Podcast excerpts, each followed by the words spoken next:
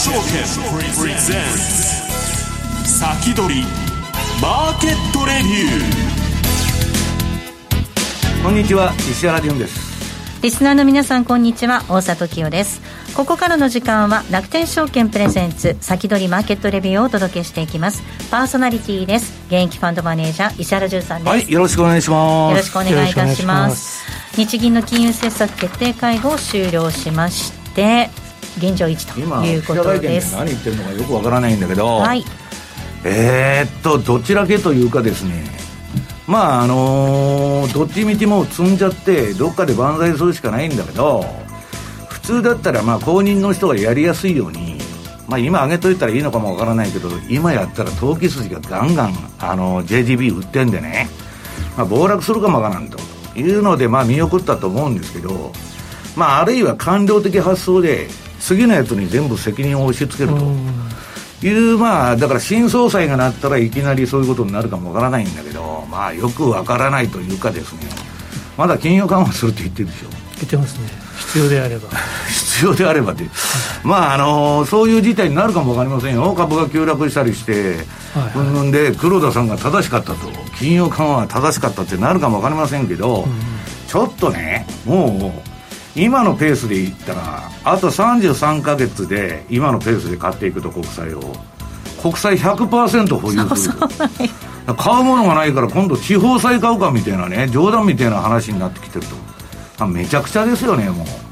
いくつかコメント、日銀、黒田総裁のコメント出てきてまして、YCC 運用見直しの影響については判断になお時間、そして市場機能は今後改善していく、それから YCC の持続可能性、十分担保されているなどといったコメントが出てきているようです。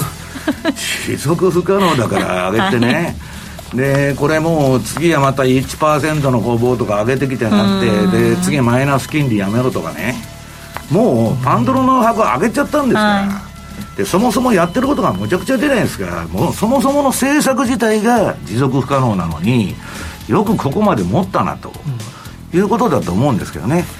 えそして今週のゲストをご紹介します楽天証券 FX アナリスト荒地潤さんです。お願いいたします。はいよろしくお願いします。よろしくお願いします。ドル円一気にえっと円安方向に動きまして131円台つけるところがありました、ね、この時間130円のミドルでの推移といったところです。円高にはい60銭台です、なるほど、まあ、あの今年の高値、ドル円の高値、134円の77銭。ですので、まあ、ちょっと反発したんですけれども、円安トレンドに戻ったというのはですね、ちょっと早いんじゃないかなと思っています。うん、今日のニューヨーク市場で、このレベルを見て、売ってくる人が多いのかなというようなイメージですね。ショートカバーが終わったら何があるんだっていう感じですよね。そうですね。えこの後じっくりとお話を伺っていきたいと思いますが為替の動き2023年も、まあ、いきなりこう荒い動きになっているわけですがえここで FX オンラインセミナーのお知らせがございます。1月27日金曜日夜7時からになります2023年円高サイクルへビシッと構えると題しまして楽天証券経済研究所客員研究員の田中大輔さんにお話をいただきます。このセミナーは事前の申し込み不要でどなたでもご参加いただけます。詳しくは楽天証券のホームページご覧ください。なおこのセミナーでは楽天証券の取扱い商品の勧誘を行う場合があります。続いて楽天 FX 楽天 MT4 では新規のご注文1万通貨ごとに新規のご注文1万通貨ごとに2円のキャッシュバックキャンペーンを開催しております。対象の通貨ペアは米ドル円イギリスポンド円イギリスポンド米ドルイギリスポンドスイスフランイギリスポンドオーストラリアドルの5つの通貨ペアとなっています。こちらのキャンペーンはエントリーが必要となります。締め切り2月28日火曜日の23時59分です。え詳しくはこちらについても楽天証券のホームページぜひご覧ください。以上楽天証券からのお知らせでした。えさあこの番組は YouTube ライブでも同時に配信をしています。動画の配信についてはラジオ日経の番組サイトからご覧いただけます。また番組のホームページからは随時質問など受け付けています。番組宛てメール送信フォームからお願いいたします。えそれでは進めていきましょうこの番組は楽天証券の提供でお送りします。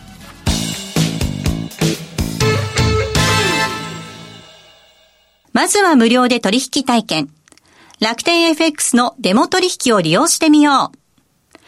FX に興味はあるけれど、いきなり実際のお金で取引するのはちょっと、と、なかなか第一歩が踏み出せないという方は、まずは楽天証券の提供する楽天 FX のデモ取引を利用してみませんか？メールアドレスとニックネームのみの簡単登録で、実際の取引と同じ環境、同じ取引ツールで FX 取引が体験できます。口座開設やデモ取引にかかる費用、取引ツールのご利用はもちろんすべて無料。詳しくは楽天 FX デモ取引で検索。楽天証券の各取扱商品等に投資いただく際は、所定の手数料や諸経費等をご負担いただく場合があります。また、各取扱商品等は価格の変動等によって損失が生じる恐れがあります。投資にかかる手数料等及びリスクについては、楽天証券ウェブサイトの投資にかかる手数料等及びリスクページや、契約締結前交付書面等をよくお読みになり、内容について十分にご理解ください。金融商品取引業者関東財務局長金賞第195号楽天証券株式会社ウィークリーマーケットレビューさあ、ではここからは荒地淳さんにお話を伺っていきたいと思います。荒地さん、えっと、黒田さんのコメント引き続き出てきておりまして、えっと、現状の国債の買い入れ増加については特に問題があるとは考えていないなんていう記者会見でのコメントも出てきております。まあ、問題あるとは答えられないですよね。うんまあ、言葉の遊びでしょ、全部。えー、もう茶番みたいな話ですよ。まあ、自分が間違ったということは認められないですね、ここまで来れば、ね、そう言ったら市場が崩れると。うんいう話なんでしょうけどね、まあ、聞いてる方からしたら、どちらでもいいところでしょう。こちらの方が怖くなりますよね、どこだから目の前にね、みんなが赤色見てるのに、これ、黒や言うて説明しとるんですよ、うん、それはドン引きになっちゃうじゃないですか。日銀の他の人も何も意見言えないですからね、黒田さんが黒といえば。いや、一応ね、上3人は反対意見絶対出したそうなんですか下はね、一応予定調和で、前のあの、当年の中原さんみたいに反対意見言うやつ何人か混ぜとるんですけど、まあ、何も言えないでしょうね。下手なこと言って、市場が急落とかすると、引き金引いたって言われるんで。そうですね。では。はい。はい。ドル円のアウトルックからいきましょうそうですね、ドル円、これはあの、まあ、日銀の会合の前なんですけれども、うん、去年の末に2023年の1月、ドル円どうなるかというと、やはり個人投資家はほとんどやっぱ円高を見て、今もそうだと思うんですけど、見ていたんですね。まあ、70%ですから、まあ、2000人の個人投資家がいたとすれば、1400人は、ね、はい、もう7割は円高見ていると。で、ユーロ円も同じです。ユーロ円、これまではですね、あの、ユーロ高とユーロ安半々だったんですけれども、今はもうユーロ安、つまり円高、まあ、ユーロ安っていうより円高ですよね。円高、クロス円でも円高進むよというような、ユーロ自体が買われてる動きにあるわけうん、そうですね、それよりも円が強いってことですよね。で、次、えー、5ドル円も同じなんですね、5ドル円も、まあ、大体7割近くが円高、5ドル安を見ていると。いうような、えー、感じで、実際、年初の相場はそういう形でスタートしたんですが、次のチャートを見ていただきたいんですが、今ちょうどこの一番右のところでピュンと戻っている ところですね。これ、嵐さん、これ、ここから上がっていったら、三尊の型ができますよ。そうです。うん、そうです。ただそのためにはクリアしなくてはいけないポイントがあって一つは今年の高値134円の77まずこの高値を超えて、はい、えー、次に140円ここまでいけば、あのおっしゃったその三尊の方に,、はい、に来る可能性があると。200日移動平均線も超えてくるみたいな感じになりそうですかね、はい、そうですね。200日移動線。これは重要ですね。ただそこのところでへたってしまうと、うん、200日線のところで止まって下がってくると、うん、今度はもうあの逆のパターンになりますよね。そうですね。151円の95をトップにして下がってくると、綺麗なチャート的にはベアのパターンになるという形になります、まあ、ですのでまあこれを方がまあちょっと中期的なものなんですけれども、まあ、今日の動き、130円戻ったんですけど、まだ小反発ということです。まあ、200日線135円。これを見ていかなきゃ分かんないなと。これを超えてきて初めて、やっぱり円安戻るんだろうっていう判断になるかと思います。で、まあ、ドル円はそうなんですけども、次の、えー、まあ、今年前半はですね、もちろん、あの、今は日銀なんですけれども、うん、えー円高にいずれ行くとしてもですね、その前に、次の大きなイベントとなって FOMC なんですね。はい、で FOMC は、まあ、いろいろとあって、まだドル高材料の方が強いんじゃないかと。うん、まあ、まだ利上げが続いてますからね。はい、でマーケットはそのもうピークになってるよというふうに言ってるんですが、そちらの方に見たがってるんですが、実際 FOMC のメンバーの話をよく聞くと、パウエル議長も言ってるんですけども、たとえ CPI が下がっても利上げは続けますよと。で、雇用市場が過熱していて、賃金上昇が続いているからと。で、これがあの FOMC 議事録、今年の1月5日にあの発表された、えー、ことで構えていたんですが、次のページを見ていただくと、そういうふうに言いながらも、実は右側の方、これあの、平均時給なんですけども、下がってるんですよね。下がりまくってますね、はい、最近。下がってるんで、いや、これはやっぱりそういうふうに言ってるけれども、時給下がってきてるから、大丈夫じゃねえかと。うん、それとね、はい、ハイテクであんだけね、まあ、ツイッターのあの半分、えー、削減から始まって、どこもね、まあ、マイクロソフトまでやるんですよ、うん、先週までしょ、なんかクリスマス休暇長く取っとったのに、いきなり首みたいになってるんだって、今。うん、だからなんかそれ考えると、労働市場がタイトっていうのはね、えっとね、正社員が10万人減ったんですよ。で、アルバイトとパートがね、12月はまあクリスマスシーズンだから特に700万人ほど増えとるんですよ。それで雇用統計いいって言われても、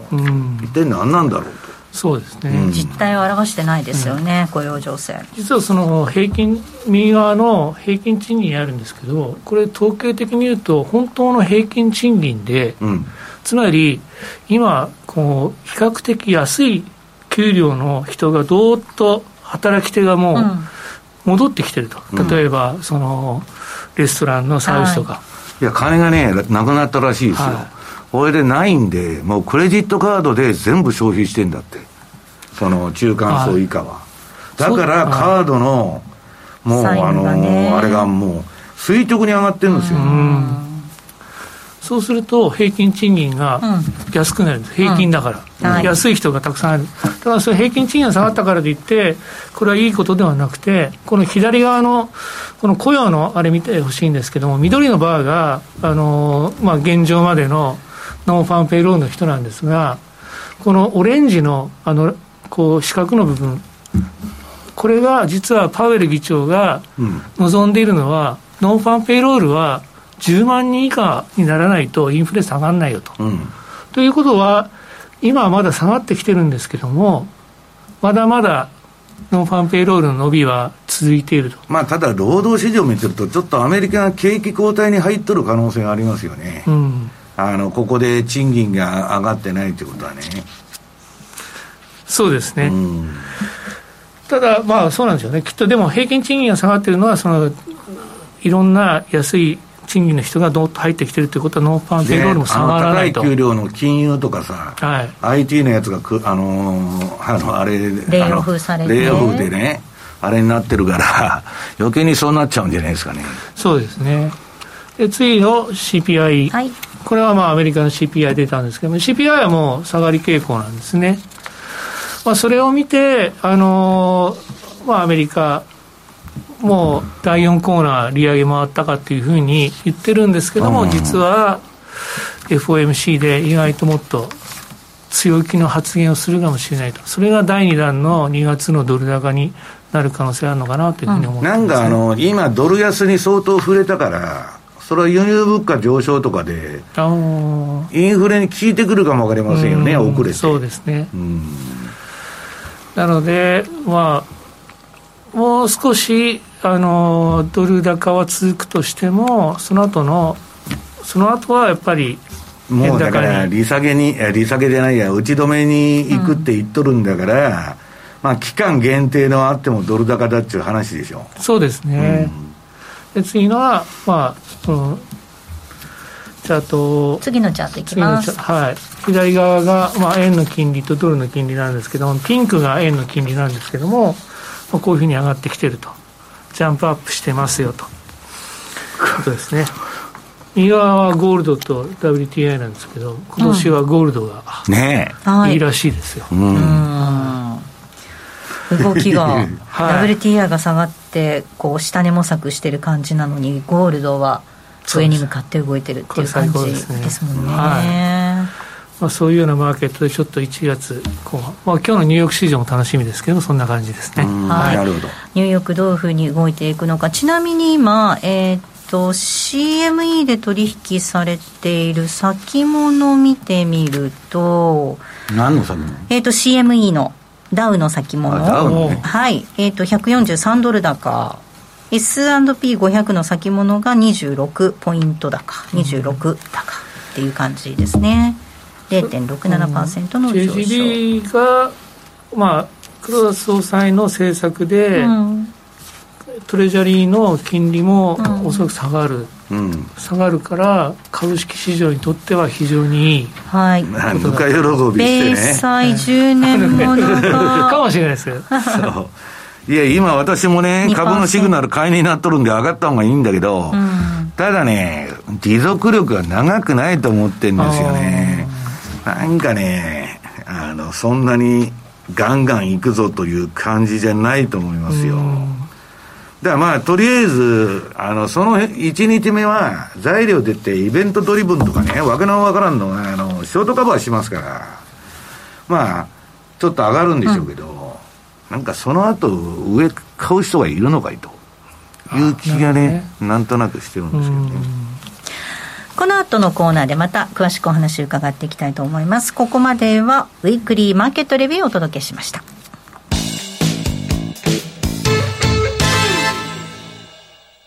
まずは無料で取引体験。楽天 FX のデモ取引を利用してみよう。FX に興味はあるけれど、いきなり実際のお金で取引するのはちょっと、と、なかなか第一歩が踏み出せないという方は、まずは楽天証券の提供する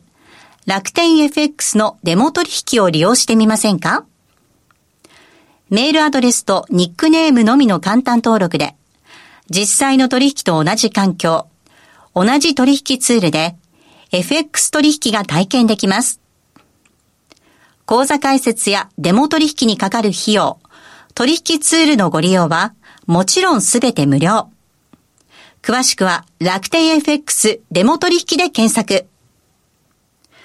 楽天証券の各取扱商品等に投資いただく際は、所定の手数料や諸経費等をご負担いただく場合があります。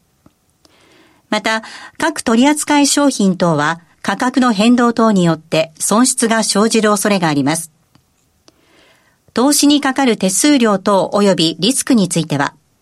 楽天証券ウェブサイトの投資にかかる手数料等及びリスクページや、契約締結前交付書面等をよくお読みになり、内容について十分にご理解ください。金融商品取引業者関東財務局長金賞第195号楽天証券株式会社石原淳の相場の肝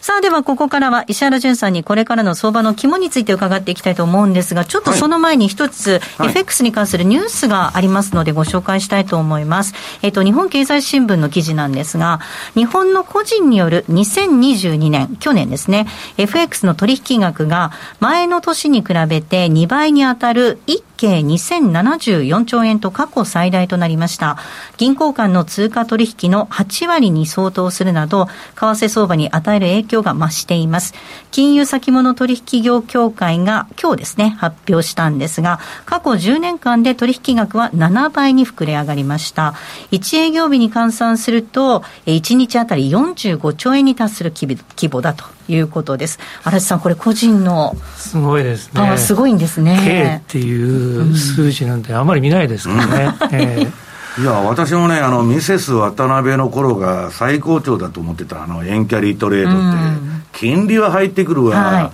い、円安になるわで、みんなウファファでやってた、あれを超えることはあんのかと思ってたんだけど、うん、今年あの、155円超えの円安っていうのはね、ねあ、去年か。はいあれやっぱ大きかったみたいで、FX 会社でもね、過去最高益やってるとこ結構あるんですよね。だから、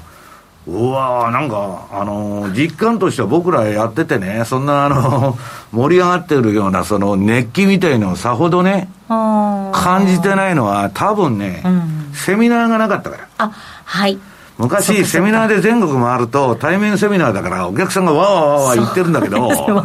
3年間セミナー泊まってオンラインだから、全然個人の熱気を感じないと、いうことだと思うんですけど、だから体感は全くないんですよ。やっぱりこれだけ大きい金額をしているということは、個人の動きっていうのは、これからマーケット、非常に重要になってくる。ある意味、ヘッジファンドのようなもんですから。本当ですね。だから、まあ、これから個人投資家がどういうふうに動くかっていうことは、今まで、昔だったら、まあ、大したことないんだろうと、はい、これからはやっぱりもう一番、ね、今、個人の比率、すごい高いですから、うん、FX のマーケットのね。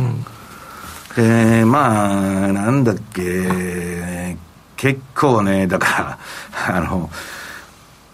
FX はあ去年はみんな潤ったみたいな話ですよね。そうですね。楽天さんもあの儲かってますよ、ちゃんと。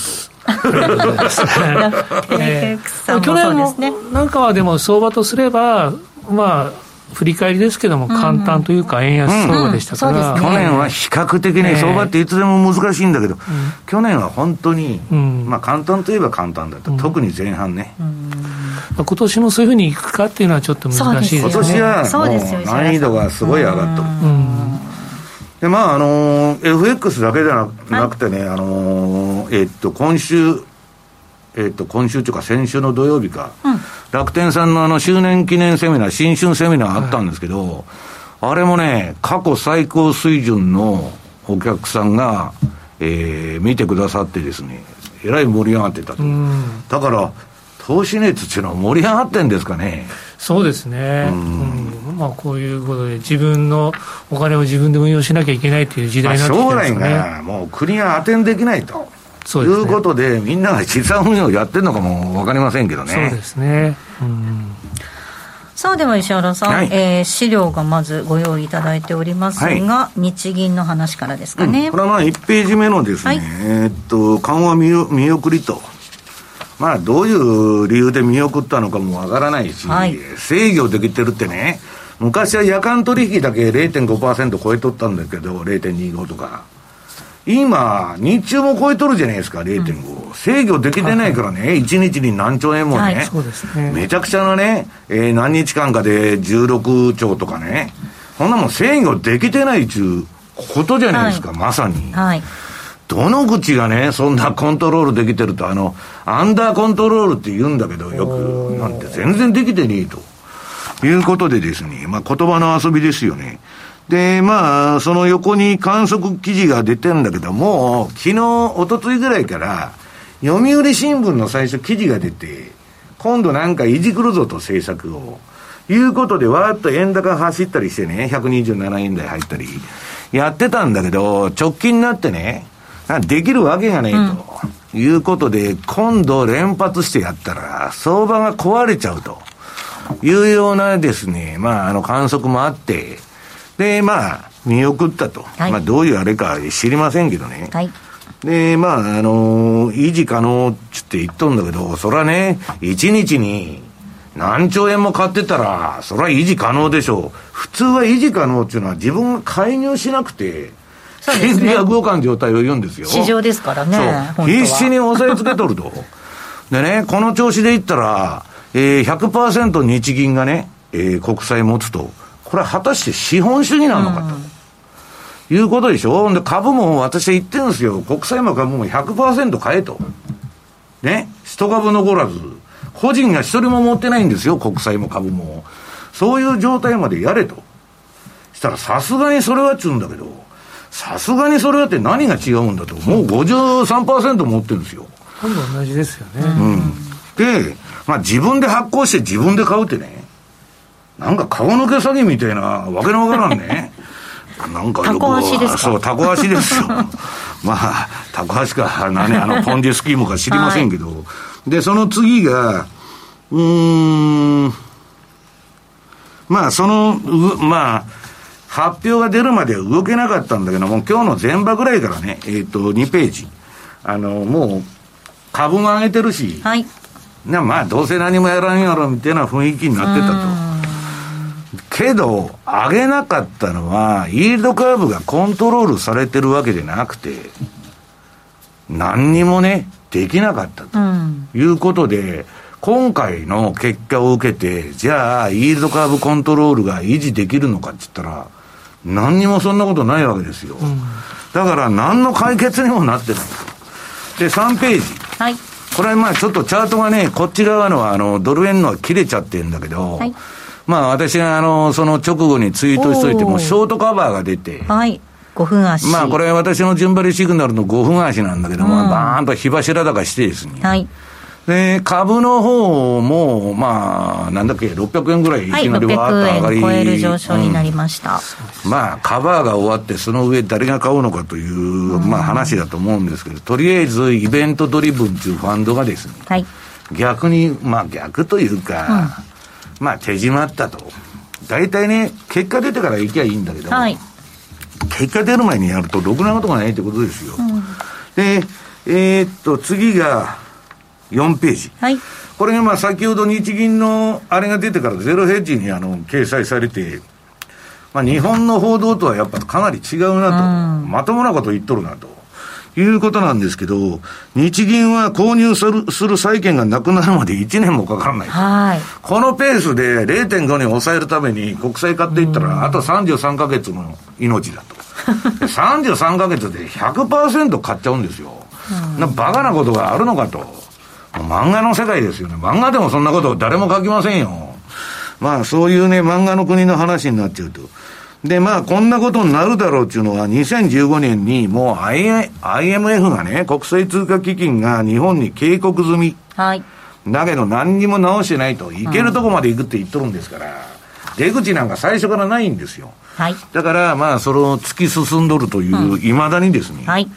いうことですよ、はい、続きこの後の YouTube ライブでの、はい、延長配信でお話伺っていきたいと思います、はい、あっという間にお別れの時間近づいてきました、えー、来週なんですが楽天証券土井正嗣さんゲストにお迎えする予定となっております。リスナーの皆さんそれではまた来週。この後は YouTube ライブでの延長配信となります。この番組は楽天証券の提供でお送りしました